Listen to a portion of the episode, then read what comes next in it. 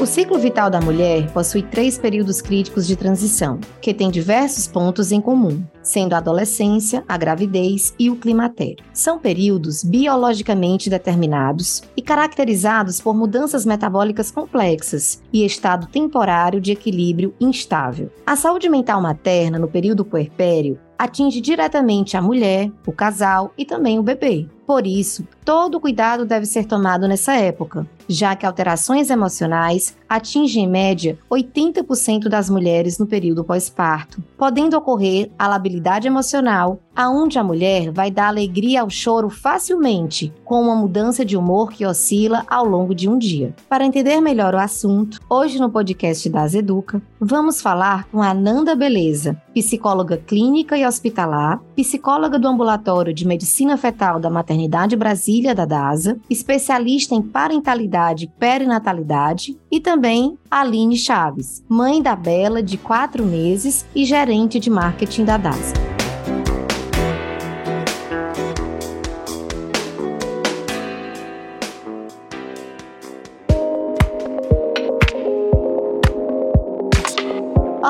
Você está ouvindo o podcast das Educa. Temos o propósito de transformar a saúde das pessoas e acreditamos que o aprendizado e o compartilhamento de conteúdo, inovações e estudos sejam fundamentais para a realização deste sonho. Acesse o nosso site daseduca.com.br e conheça nossa programação. Você pode enviar um e-mail com suas dúvidas e sugestões para dasa.educa@dasa.com.br. Queremos ouvir você para que juntos possamos construir um novo canal com o propósito de gerar e fomentar conhecimento para o setor de saúde. Eu sou a doutora Maria Elane Gugel e você está ouvindo o podcast das Educa.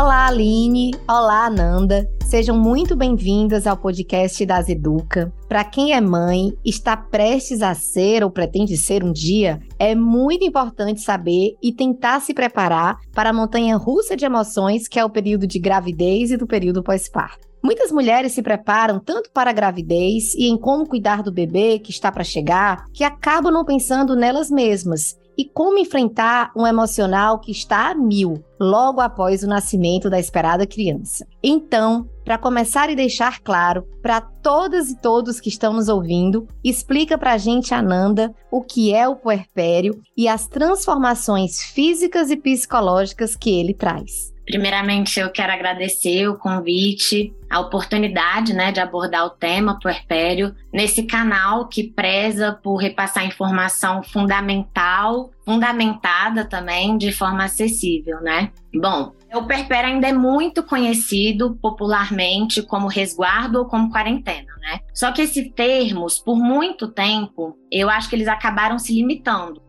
talvez algo ali estritamente relacionado à recuperação do corpo da mulher, à volta das condições físicas anteriores à gestação, ou também assim a uma série de proibições, de riscos, de suposições quanto à atividade sexual. Eu acho até que a quarentena um pouco mais, porque dá essa ideia de um prazo de 40 dias ou alguma coisa ali perto disso, dando a impressão de que existe uma demarcação temporal muito exata, né? Para a psicologia, além dos aspectos físicos, fisiológicos que esses termos parecem destacar de alguma forma, preciso levar em consideração as mudanças e as adaptações emocionais do período. Então, pensando assim, para ser um pouco mais objetiva, o puerpério é uma fase. É uma fase que começa ali depois do parto, é um estado provisório em que existem alterações físicas, hormonais, socioeconômicas e, consequentemente, alterações emocionais relevantes que, com muita frequência, podem levar a uma fragilidade psíquica. Gosto muito dessa delimitação fase.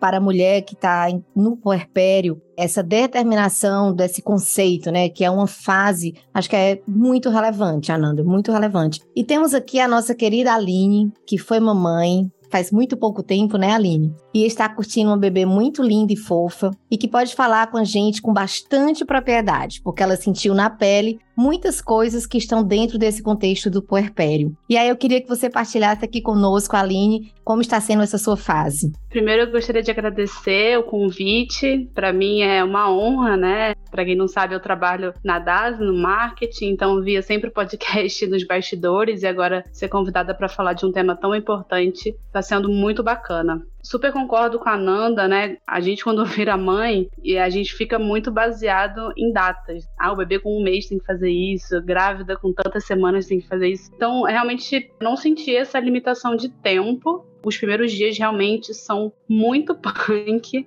por uma questão também de aprendizados, né? Uma insegurança. Eu sou mãe de primeira viagem, então, por mais que a gente tenha contato com outros bebês, de amigos, de família, não é a mesma coisa. Quando você vê ali seu bebê dependendo de você, é muito forte, né? Então, eu acho que isso acaba mexendo muito com o nosso emocional, essa insegurança. E a segunda coisa é a criação de expectativa. Foi a principal lição que eu escutei de muitas amigas que já tinham passado por isso, que é não crie expectativa. Mas a gente acaba criando. E eu acho que essa fase ali, final da gravidez e início real da maternidade, né, com o bebê no colo, é a expectativa sobre parto e amamentação. E eu acho que essa fase ali, ela é muito importante, porque você tem que estar tá tranquila, né, você tem que cuidar de uma criança, tem que cuidar de você também, você tem que estar tá bem para cuidar do bebê na minha experiência, eu acho que isso foi o que mais pegou, sabe? Então, é um dia após o outro, tá tudo bem com a alimentação, no dia seguinte já não tá mais tudo bem. Uma hora você tá chorando,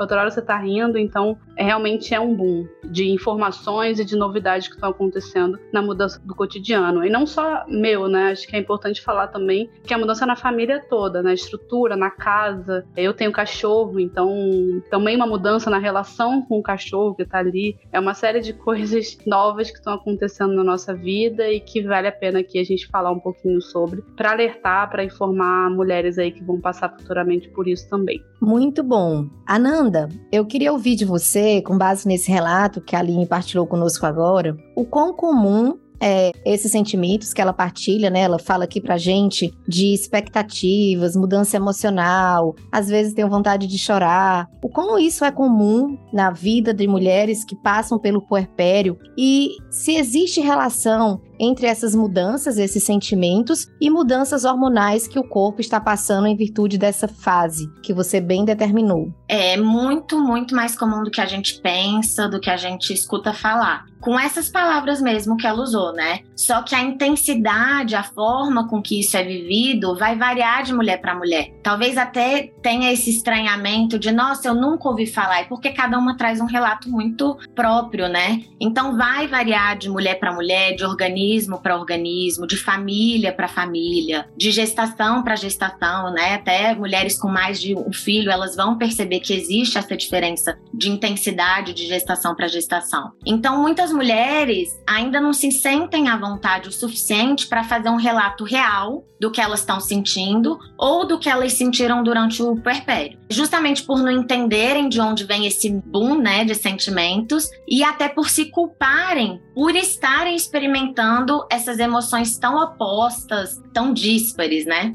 Muitas delas, inclusive, vão assimilar tudo isso só lá na frente, depois que o puerpério já passou ou que ele tá até numa fase mais leve, mais branda, né? Com relação à segunda pergunta, né, que isso tem a ver com uma mudança hormonal, é certo. A gente só não pode atribuir única e exclusivamente essa oscilação, essas mudanças a essa oscilação hormonal, porque essa certeza de que é hormonal pode acabar nos conformando e nos impedindo de olhar para o que precisa ser compreendido, que transcende um pouco aí essa questão hormonal, né? A maternidade ela é mais complexa do que esses processos químicos. Então, o olhar ele precisa ser integral. Então, durante o perpério, a mulher passa sim por vários ajustes que vão se comunicar. Então, a oscilação hormonal ela interfere nas nossas emoções, nos nossos comportamentos. A gente só não pode achar que por ser um processo químico, né, não tem mais nada que pode ser feito ou nenhum outro aspecto que pode ser observado, como por exemplo a saúde mental. Posso fazer uma pergunta? tem alguma interferência com relação à via de parto nessas emoções ou não? Então, é complicado afirmar isso, né? Porque eu acho que, ainda mais se tratando de um podcast que a gente está falando com um público bem amplo, né? É complicado a gente generalizar ou, enfim, dar alguma resposta muito certa. O que a gente pode inferir, né, dessas observações que a gente faz da importância do emocional é que ele sim, talvez não vai interferir ali diretamente na via de parto em si, mas na condução daquele trabalho de parto, né? Então, por isso que a gente sempre fala da importância de um pré-natal psicológico. Durante o trabalho de parto, você está acompanhada de pessoas que você sinta um suporte emocional, falar de via de parto especificamente, a gente teria que ir um pouco além, mas que as emoções podem interferir sim nesse trabalho de parto, na forma que ele vai ser conduzido e muitas vezes no desfecho dele, a gente pode dizer sim.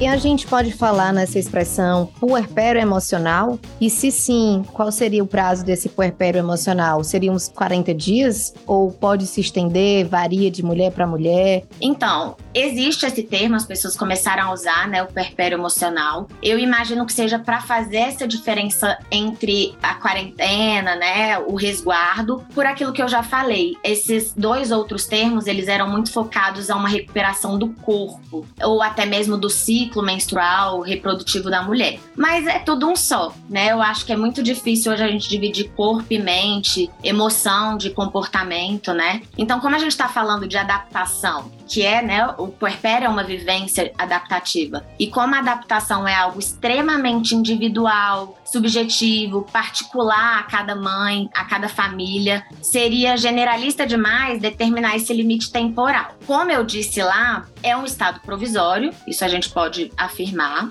e a tendência é que com o tempo o corpo vá se ajustando e que haja uma estabilização do humor. A gente está falando de mulheres em fase atípica, né? Elas mesmas desconhecem como vão reagir em algumas situações. Então é isso, não dá para generalizar. Emocionalmente falando, é difícil prever com exatidão quando se encerra o puerpério. Na minha opinião, determinar qualquer prazo para isso é arriscado demais, porque pode pressionar quem está passando pelo puerpério, gerando a expectativa aí, né, que a Aline já trouxe, e essa expectativa muitas vezes não vai ser suprida. Inclusive, poder estender o próprio puerpério. Então, em 40 dias, uma mulher pode ter retomado ali o ciclo normal das funções reprodutivas, por exemplo. Aí dali mais 20 dias com 60, o corpo já pode estar tá mais próximo do que ele era antes da gestação, mas o emocional pode estar tá em conflito, né? Então como é que a gente fala que encerrou o puerpério? É baseado o quê? No corpo? No ciclo, né? Então assim, a gente tem que olhar de uma forma integral. Então, uma pesquisa rápida no Google aí vai te dar 40 a 60 dias para o fim desse puerpério. A prática clínica, né, ambulatorial, ela pode ampliar isso aí para dois, às vezes três anos. E aí o que eu posso dizer é que como existe também mudanças hormonais, né, que a gente falou um pouco atrás, além do médico obstetra que acompanhou durante o pré-natal, o psicólogo, pode ser necessário até para trazer mais segurança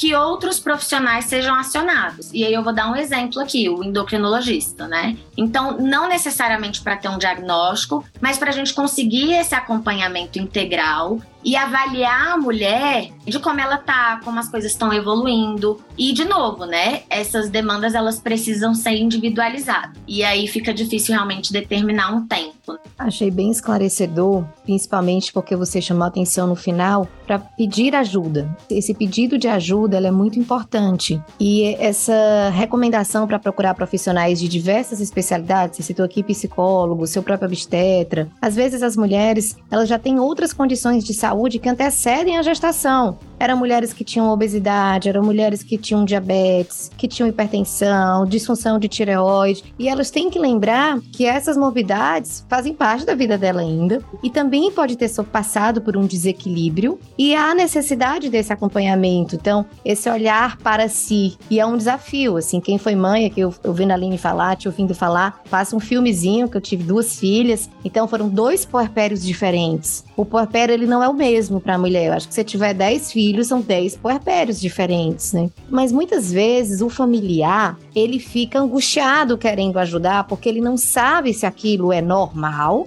esperado de um puerpério, ou já são alterações que podem ser patológicas. Então, eu acho que é só esse alerta. Acolham, conversem, porque essa talvez seja uma das percepções mais difíceis, né, Ananda? Como um familiar pode olhar aquela mulher que está passando por um período de puerpério, a gente pode até chamar estendido, ultrapassando ali 60 dias, e quando ele deve pensar se aquilo é normal, é uma variação daquela mulher ou não. Ele precisa atuar para ajudar a resolver aquele momento que parece que está estendido. Eu acho que essa é uma das maiores dificuldades na prática clínica e também em quem acompanha essas mulheres. E foi muito bom. E aí eu queria perguntar a Aline, que já tem aí alguns meses de mamãe, se as primeiras semanas são bem diferentes do seu momento atual, com certeza elas devem ser, mas eu queria te perguntar o que te chama mais atenção no teu crescimento, passadas as semanas, os meses, o que é que você vê de maior aquisição emocional, maturidade? Então, eu queria que você partilhasse conosco a diferença da Aline há uns meses para trás para esse momento agora? Eu acho que essa questão da segurança é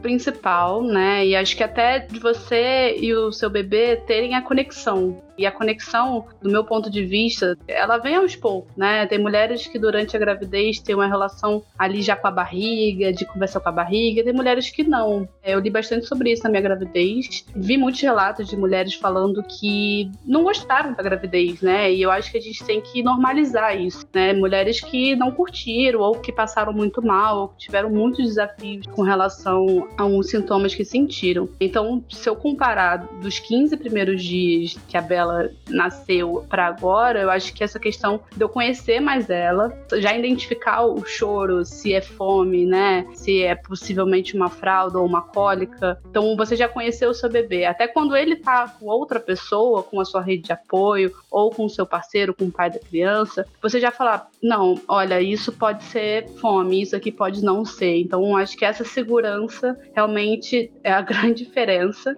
para mim conhecer o bebê. E assim, agora eu entro numa fase, a Bela vai fazer cinco meses também de retorno ao trabalho, né? Então é uma outra fase da vida que aí eu acho que, por mais que eu tenha passado pelo puerpério, acho que é importante a gente falar, porque a parte mental afeta muito a gente essa ansiedade de quero voltar a trabalhar, mas como que eu vou fazer? Quem vai cuidar do meu bebê? Será que eu vou botar numa creche? Será que eu vou contratar uma babá? Ou pessoas que financeiramente não podem ter essas duas opções, qual é a solução, né? Então eu acho que essa nova fase que eu vou entrar daqui a pouquinho, daqui a uns 20 dias, ela também mexe muito com o emocional, né? Então acho que é importante a gente falar, por mais que o assunto seja puerpério, que também eu passei do puerpério, parece que você tá andando realmente num gráfico assim de altos e baixos, né? Passei, tava super bem, o bebê também entrou numa fase muito gostosa de interação e tudo, e agora eu volto pro trabalho, fico menos tempo com o bebê, é uma outra fase, tá? Mas se eu puder comparar a Aline de janeiro janeiro ali, quando a Bela nasceu para agora, acho que eu me sinto muito mais segura de conhecer minha bebê, de saber como lidar também com o estresse, né? Nos primeiros choros intermináveis, você fica assim desesperado, você quer, meu Deus do céu, o que, que eu faço? E agora você já saber lidar, já saber conversar. O bebê também amadureceu, não só a mãe, né? Então acho que esses são os pontos principais. Um amadurecimento duplo. Exatamente. Isso é muito importante.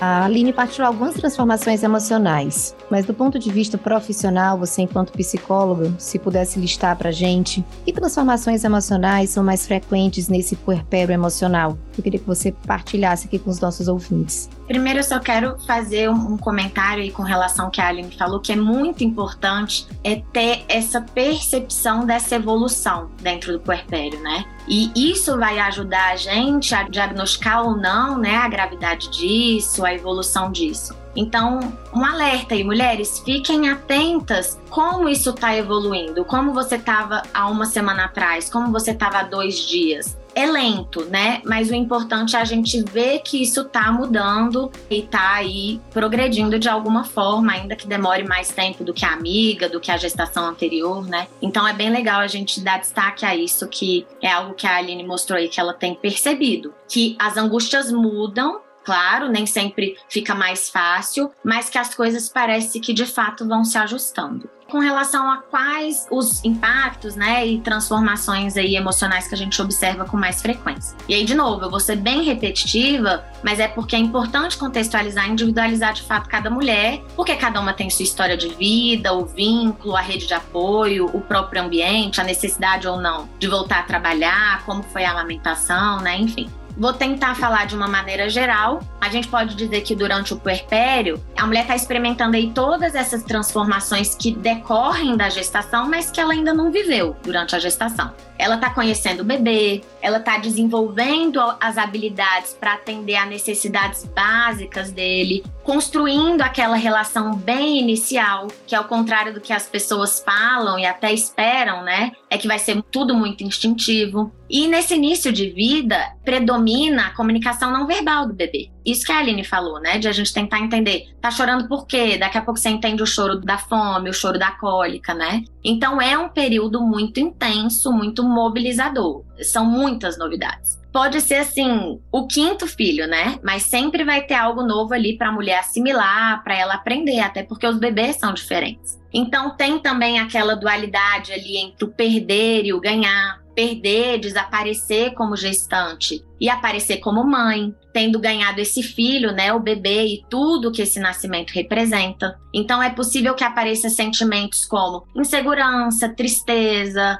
menos-valia, alguns desconfortos físicos, emocionais, medos, tristeza, desamor. E ao mesmo tempo, a gente tem que falar disso, é a culpa por estar sentindo tudo isso. Então é como se a culpa ainda envolvesse e desse um grau a mais a todos esses sentimentos, potencializasse todos eles, né? Além disso, também a gente tem que falar, tem a privação de sono, né, que vem disso um estresse muito grande, uma sensação de perda da liberdade, da autonomia da mulher. E isso tudo pode refletir nos relacionamentos outros, né? Então, às vezes, o relacionamento com o companheiro, com a companheira, e trazer também à tona essas questões profissionais aí que a Aline falou muito bem. A gente também não pode deixar de falar das novas experiências e, descobertas, e uma das que a gente tem falado muito aí, inclusive na mídia, que é a amamentação, né? porque é um ato, sim, repleto de expectativas, de fantasias, de símbolos, né, e simbolismos aí. Então a puérpera, ela nem sempre vai se sentir preparada para assumir esses novos papéis, e um dos exemplos é o papel de lactante, né? Outro impacto significativo que eu posso mencionar é a experiência da separação do bebê. Talvez por isso a questão da volta ao trabalho, ela simboliza muito isso. Então a mãe passa a entender que ela e o filho são dois corpos separados e aquela sensação que ela pode ter tido durante a gestação, que é a de que tudo está sob controle, afinal o bebê estava dentro da barriga, isso vai desaparecendo e trazendo outras angústias. Uma delas é a preocupação excessiva ali com a integridade desse bebê, que também pode partir disso essa dificuldade de delegar, de pedir ajuda, né, de dividir o cuidado e de novo vem o trabalho, né, muito forte nisso, porque é isso aí que a Aline falou. É outra dinâmica. Com quem que eu vou deixar? Eu vou levar para creche? O que que eu vou fazer? Eu acho que são impactos assim mais comuns que a gente escuta bastante. É aquela coisa, a gente quer retomar um pouco da nossa liberdade, mas a culpa ela caminha junto. Assim, por experiência,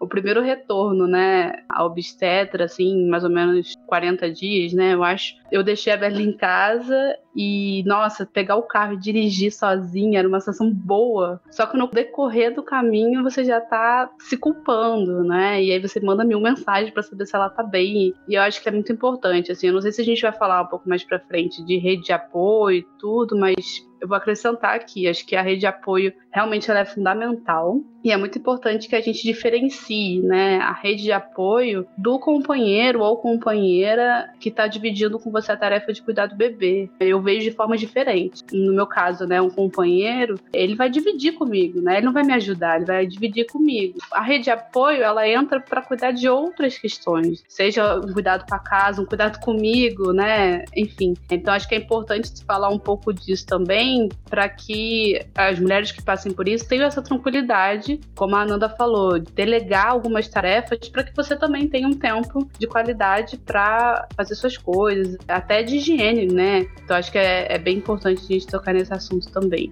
Aline, é interessante enquanto você vai falando, vem tantos relatos na minha cabeça, né? E a gente fala bastante sobre essa dependência do bebê, porque ele é muito pequeno e ele depende da mãe, e a integridade dele física, amamentação, nutrição, vínculo. E a gente esquece de falar também o quão dependente essa mulher também se torna dessa criança, né? E não é algo errado. Então a culpa vem muito disso, porque a gente acha que a partir do momento que a gente sai de casa, o bebê tá bem, a gente sabe que tá, porque normalmente a gente deixa ele com pessoas da nossa confiança e a gente esquece de olhar para essa dependência, e eu não tô usando o termo dependência aqui de uma forma negativa, né? Mas essa dependência que a gente tem de estar ali, né? Então é muito interessante a gente olhar pra gente também. Que o bebê é dependente de nós, a gente sabe. Mas e o quão dependente a gente também se tornou dessa situação, né? E o emocional, ele tá muito dentro dessas nossas percepções. Eu acho esses últimos pontos que vocês abordaram muito interessantes e ficou passando aqui um filminho aqui na cabeça, lembrando, você foi falando, Ananda, eu disse eu tive todas essas transformações. E aí, Aline, aconteceu contigo também assim? Fez um check aqui, a Ananda falando e a gente se Sim, identificando, parece, né? Parece a receita, né? É, e para mim foi muito bom te ouvir falar sobre rede de apoio, né? Então, essa necessidade, nem todos conseguem ter essa rede de apoio, e isso às vezes é um ponto muito importante para a gente estar tá debatendo aqui. Mas é porque o conceito da rede também não precisa ser tão grande, né, Aline? Às vezes a gente chama de rede, mas às vezes é uma pessoa que a gente tem e que tá ali nos dando suporte, quer seja da nossa família, às vezes é o nosso vizinho, né? Muitas pessoas entram no puerpério sem suporte familiar e a vida se desenrola, a vida segue, né? Porque porque tem muitos tipos de apoio, né? Apoios físicos, apoios espirituais, enfim. Então, gostei muito quando você falou desse ponto. Mas nem sempre tudo se encaixa e às vezes descarrilha. Eu costumo dizer isso na prática clínica. E aí vem as crises. Eu queria te pedir, Ananda, para comentar aqui com a gente. Existem crises psicológicas nesse momento, crises emocionais. Partilha aqui um pouco com relação a esse momento delicado que pode acontecer aí no puerpério. Esse termo crises, ele também acaba, né, ficando bem amplo amplo, mas emocionalmente falando, é como a gente encontrar relatos que vão falar de episódios de muita ansiedade, muita preocupação, insegurança. É até muito usada a palavra desespero, choro, então choro fácil, né? Muitas mulheres que até se estranham nesse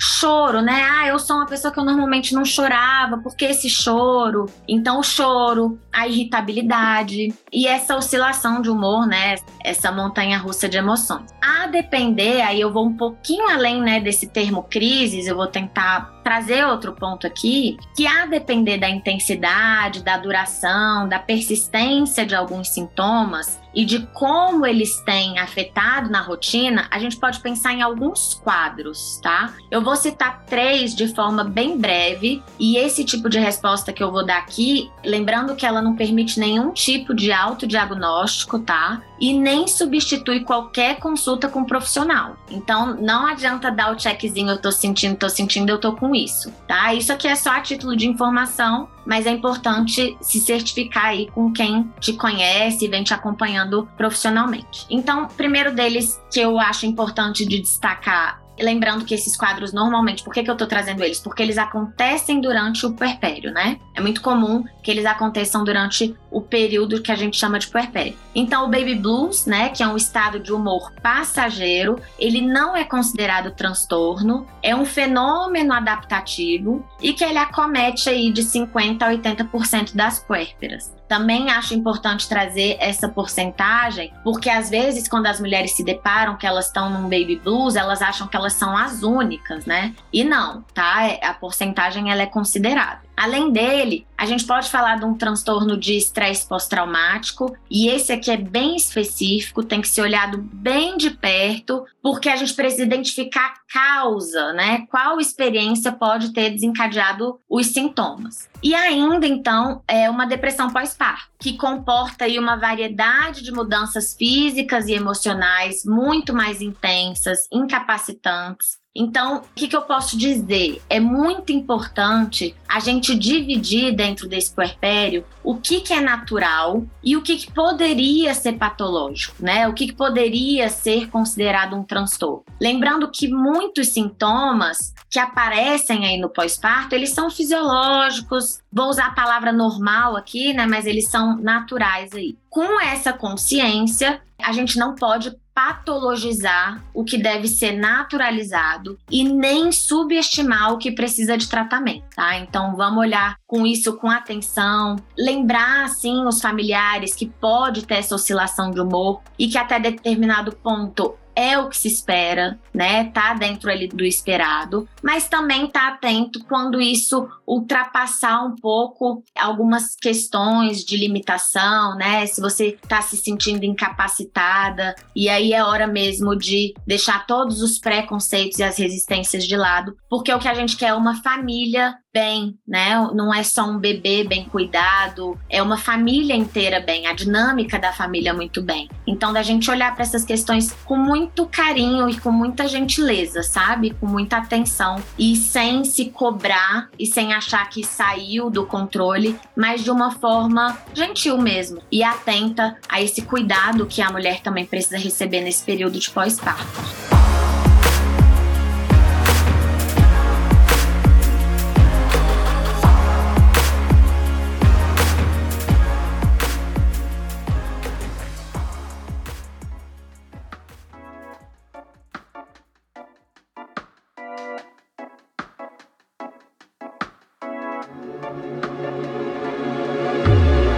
അപരൂപ período do puerpério também é muito desafiador, porque a mulher, ela não fica no centro. Quem fica no centro é o bebê. Então, as pessoas vão visitar o bebê. As pessoas levam a lembrancinha para o bebê. Então a mãe ela fica muito secundária e ela quer deixar o bebê no centro porque ele é o troféu dela naquele momento, mas tem que ter muito cuidado. E aí eu queria voltar a um tema que eu já tinha trazido no início da fala sobre a importância do suporte familiar. O suporte familiar pode identificar mulheres que precisam de ajuda, mas não é fácil a gente identificar porque a linha é tênue, como você diz, nem posso subestimar, nem posso superestimar. Mas será que existem algumas dicas, Ananda, para a gente dar para os familiares? Dicas de alerta? Fique atento que você pode estar tá com uma mãe que precisa de ajuda. A gente consegue listar algumas dicas? Uma das coisas é exatamente o que eu falei um pouco ali, que a Aline trouxe, enfim, eu dei uma complementada. É essa percepção de se esse quadro ele tá evoluindo de alguma forma, né? Então, assim, ai, tá muito difícil, tá, mas tá um pouco mais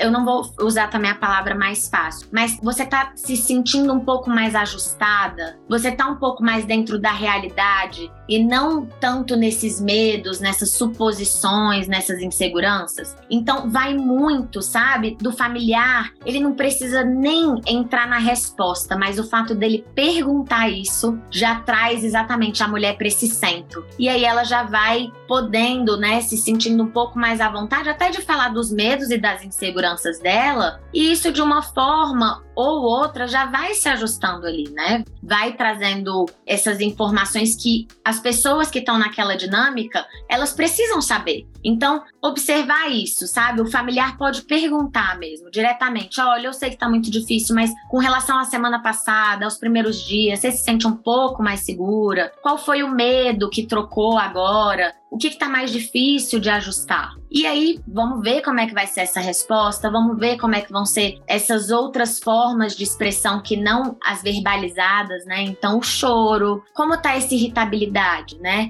E assim, os familiares é muito importante eles lembrarem que a mulher ela não é a mesma. Ela pode sim voltar a fazer o que ela fazia antes, os mesmos hobbies, mas agora tem um bebê em casa, né? Então, assim, não adianta esperar essa adaptação muito rápida. Talvez ela nunca volte a ser como ela era antes, né? Porque, enfim, um filho, dois filhos, três filhos mudam a pessoa. Então, ficar de olho sim. Apesar de falar no tempo, né? A quanto tempo essa situação se estende? Esses sintomas, eles paralisam a mulher? Faz com que ela deixe de fazer as coisas? Ou só tá diferente o jeito que ela faz, tá em outro ritmo, tá em outro tempo, né? Então, ficar atento às sutilezas mesmo. Não vai ser nada muito díspare, sabe? Não vai ser como se a mulher fosse fazer algo muito fora. Então, por isso que tem que ficar atenta ali nas pequenas coisas, perguntar. Às vezes a mulher tá calada demais, é porque ninguém perguntou. Aí já ficam preocupados porque ela não se abre mais, ela é muito fechada. Então é de se esforçar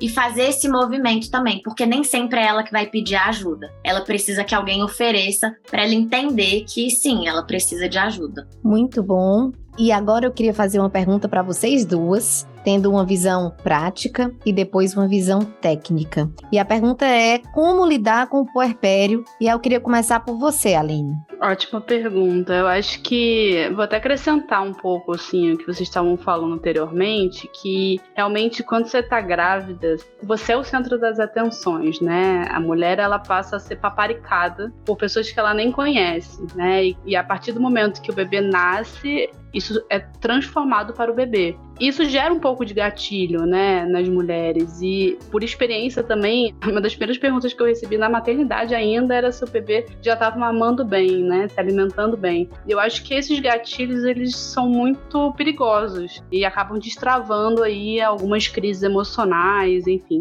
para lidar com o puerpério, não acho que tem uma receita, tá? Eu vou falar o que funcionou para mim e que pode ajudar outras mulheres. Eu gosto muito da profissão que eu escolhi, então durante ali os primeiros dias é estranho você não não tá trabalhando, né? Você tá se dedicando a só o cuidado com o bebê, então eu achei alguns hobbies que eu pude fazer enquanto estava cuidando da Bela, né? Então, enquanto estava amamentando, as madrugadas, até para me manter acordada, inclusive, eu passei a ter alguns hobbies no celular. Então, eu passei a fazer algumas artes, me aventurar em alguns designs, e isso me ajudou, porque acabou que toda madrugada eu praticamente ficava ansiosa por aquele momento que estava todo mundo dormindo, tava só eu e a bebê, estava curtindo a amamentação e eu estava fazendo uma coisa que eu gosto, que era linkada da minha profissão. Então isso me ajudou. Então acho que encontrar um hobby é legal e aí pode ser uma série, enfim, pode ser qualquer coisa, né, que a pessoa já goste no dia a dia. E aí eu deixo um recado também para outras mulheres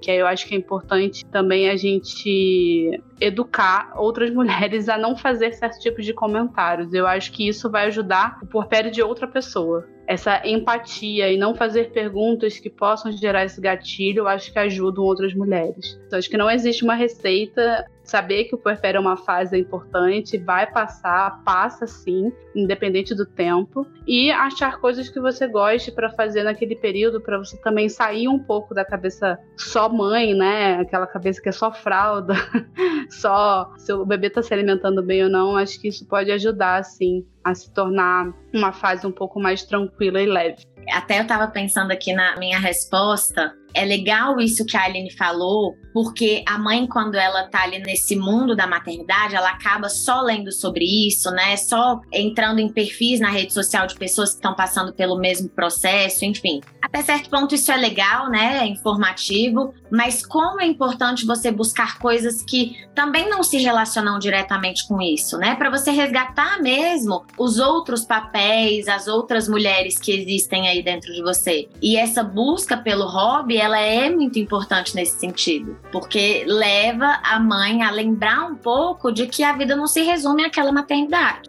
Claro, é uma parcela enorme, demanda bastante, mas não tem que sentir culpa caso isso em algum momento já não seja só o que você lê, sobre o que você fala, né? Às vezes começa a andar só com as amigas que são mães, entra em grupos de mães. Dito isso, né, eu acho importante falar também que é muito possível a gente começar a lidar com o puerpério antes dele existir. Então, quando estiver cogitando engravidar, tentando engravidar, já é possível se munir de informações sobre as fases da gestação, sobre o parto, o pós-parto. Ouvir um podcast como esse eu acho que é um bom recurso. Durante o pré-natal também é possível receber orientações pertinentes で。Que vão te dar uma segurança materna né? Uma segurança condizente e necessária para cada fase. Então, também é importante escolher profissionais que você confie, profissionais atualizados, que valorizem essa atenção para a saúde mental também.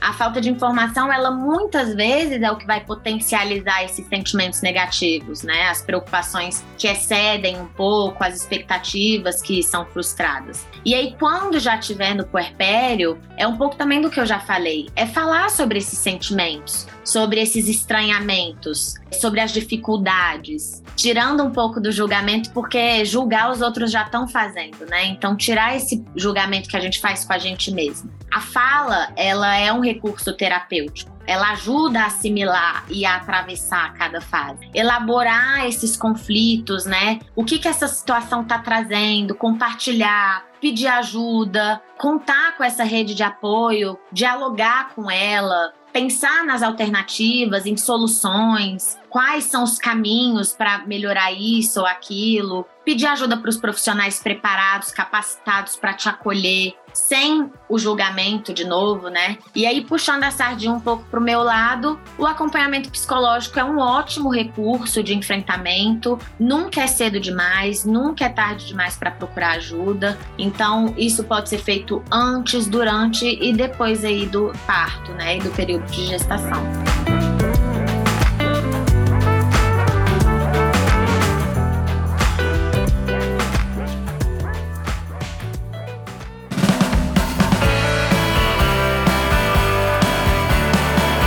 Fiquei também pensando essa orientação de buscar informação antes da gestação fantástica, mas que a gente tem que ter muito cuidado nessa fonte de busca da informação. Essa informação que está muitas vezes na rede aberta, né, da internet, às vezes ela tem muitos vieses e deixam as mulheres às vezes até mais ansiosas. Eu tenho observado alguns posts em Instagram de mulheres da mídia, influências, pessoas também normais, normais, não que as influências não sejam normais, mas vocês conseguem me compreender, pessoas que não têm notoriedade na mídia e postam um puerpério diferente. Pessoas que já saem da maternidade com a barriga de fora, que buscam logo estar magra, sempre bela, sempre bonita, sem olheira, sem tristeza. Todas as fotos são muito felizes e muitas vezes eu vendo que a Aline disse que ficava de noite fazendo as artes dela no celular. Vai que ela pula pro Instagram e começa a seguir uma pessoa que tá lá ótima, com 15 dias do pós-parto. A mãe, inevitavelmente, ela começa a se questionar. Eu tenho alguma coisa estranha, porque eu não tô desse jeito. E eu, enquanto médica, eu recebo pacientes assim no consultório. Por que que comigo não é assim? Por que que eu não tô magra, linda? Esse conceito de magreza, é muito buscado no puerpério imediato, né? Então, essa volta do corpo imediato, essas fotos perfeitas. Então, eu queria até que tu comentasse, Ananda, se tu tem esse tipo de procura de mulheres que não se identificam porque elas estão buscando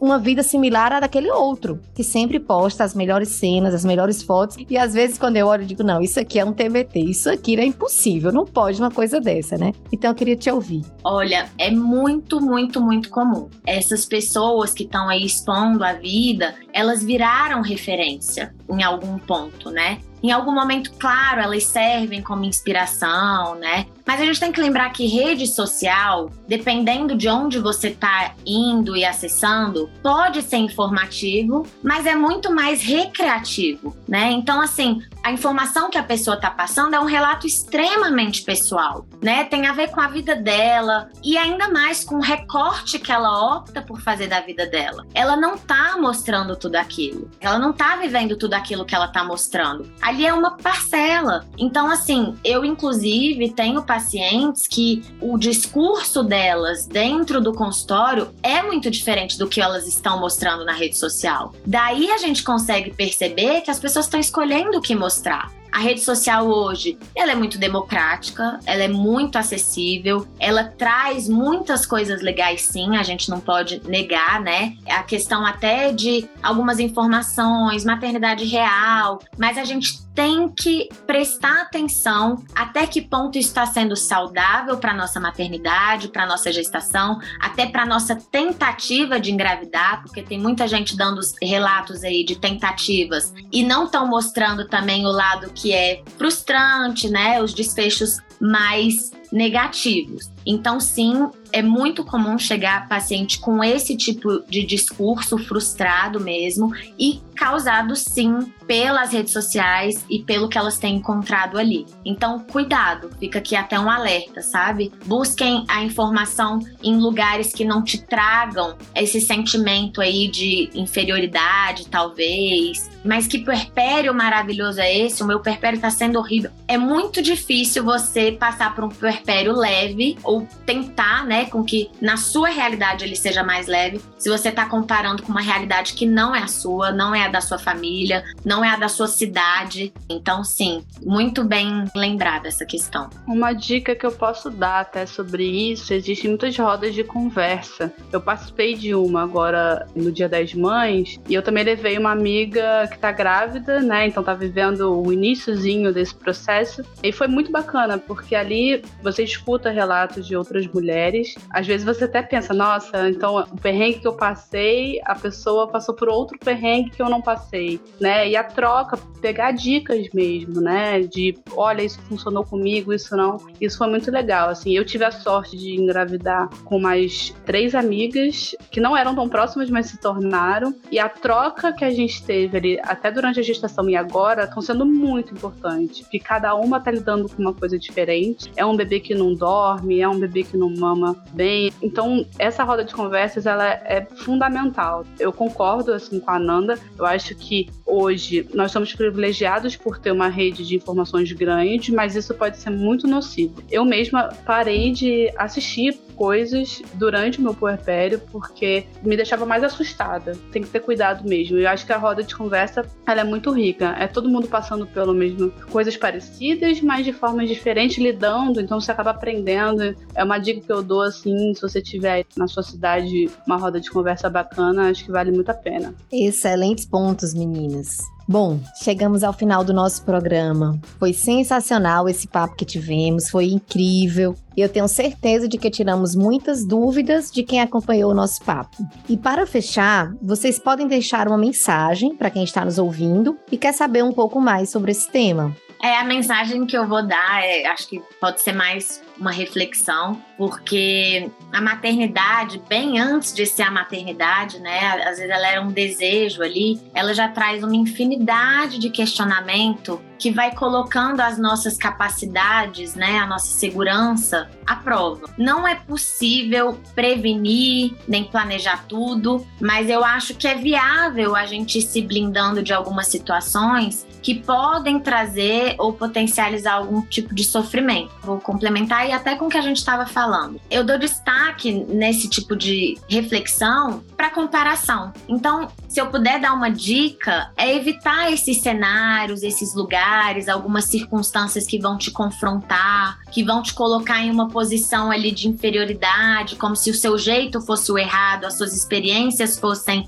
é, descartáveis, os seus cuidados com aquele bebê fossem insuficientes, como se os seus sentimentos fossem anormais, como se o seu puerpério tivesse longo demais, né? Então é importante a mulher ela ser a sua própria régua, a sua própria referência, né? Então confiar na maternidade, saber que cada fase é uma fase e que todas elas felizmente ou infelizmente, mais lentas, mais apressadas, todas elas vão passar e vão vir outras angústias, porque a maternidade ela é para sempre, né? Então se cuidem, existe um bebê, existe um lar, né? Existe uma dinâmica familiar, existe um trabalho que está ali te esperando, mas existe uma mulher que é mãe, né, e que é tudo isso aí que precisa de cuidado e atenção, né? Então até a busca pela informação, ela precisa ser de uma forma tranquila, né, sem ter expectativas que essas informações, esses estudos, esse tanto de artigo, esse tanto de relato, esse tanto de profissional vai conseguir sanar todas as suas dúvidas. E não tenham vergonha de pedir ajuda, de falar sobre isso. Eu me coloco aí super à disposição. A psicologia tem muito a contribuir contribuir. Eu fico feliz que todas as outras especialidades, as próprias puérperas, né, as gestantes, enfim, estão começando a reconhecer isso e a gente está conseguindo fazer um trabalho super legal dentro do hospital, dentro da clínica. Então é isso, vai passar e vocês vão ter memórias maravilhosas de todos esses momentos, até dos que hoje vocês não conseguem ver como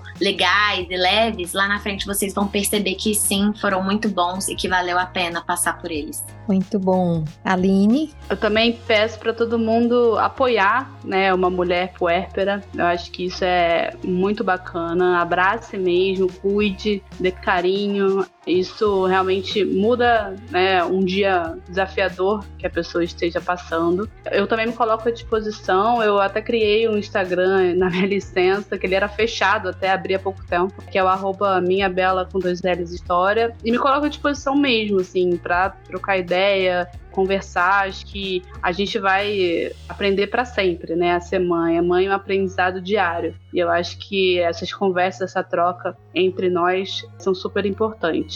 E muito obrigada pelo episódio, acho que ficou muito rico. Acho que concordo aí tudo que a Ananda falou, acho que tem um acompanhamento também com profissionais, com essa equipe multidisciplinar é muito importante. Essa troca com obstetra também, durante a gravidez, durante o pré-natal, é fundamental para que a gente passe pelo puerpério, passe por essa fase, vai passar e passa mesmo e vai se tornando cada vez melhor, cada vez mais gostoso o cuidado com o bebê, ver ele se desenvolvendo, crescendo, faz tudo valer a pena. Muito bom, meninas. Muito obrigada.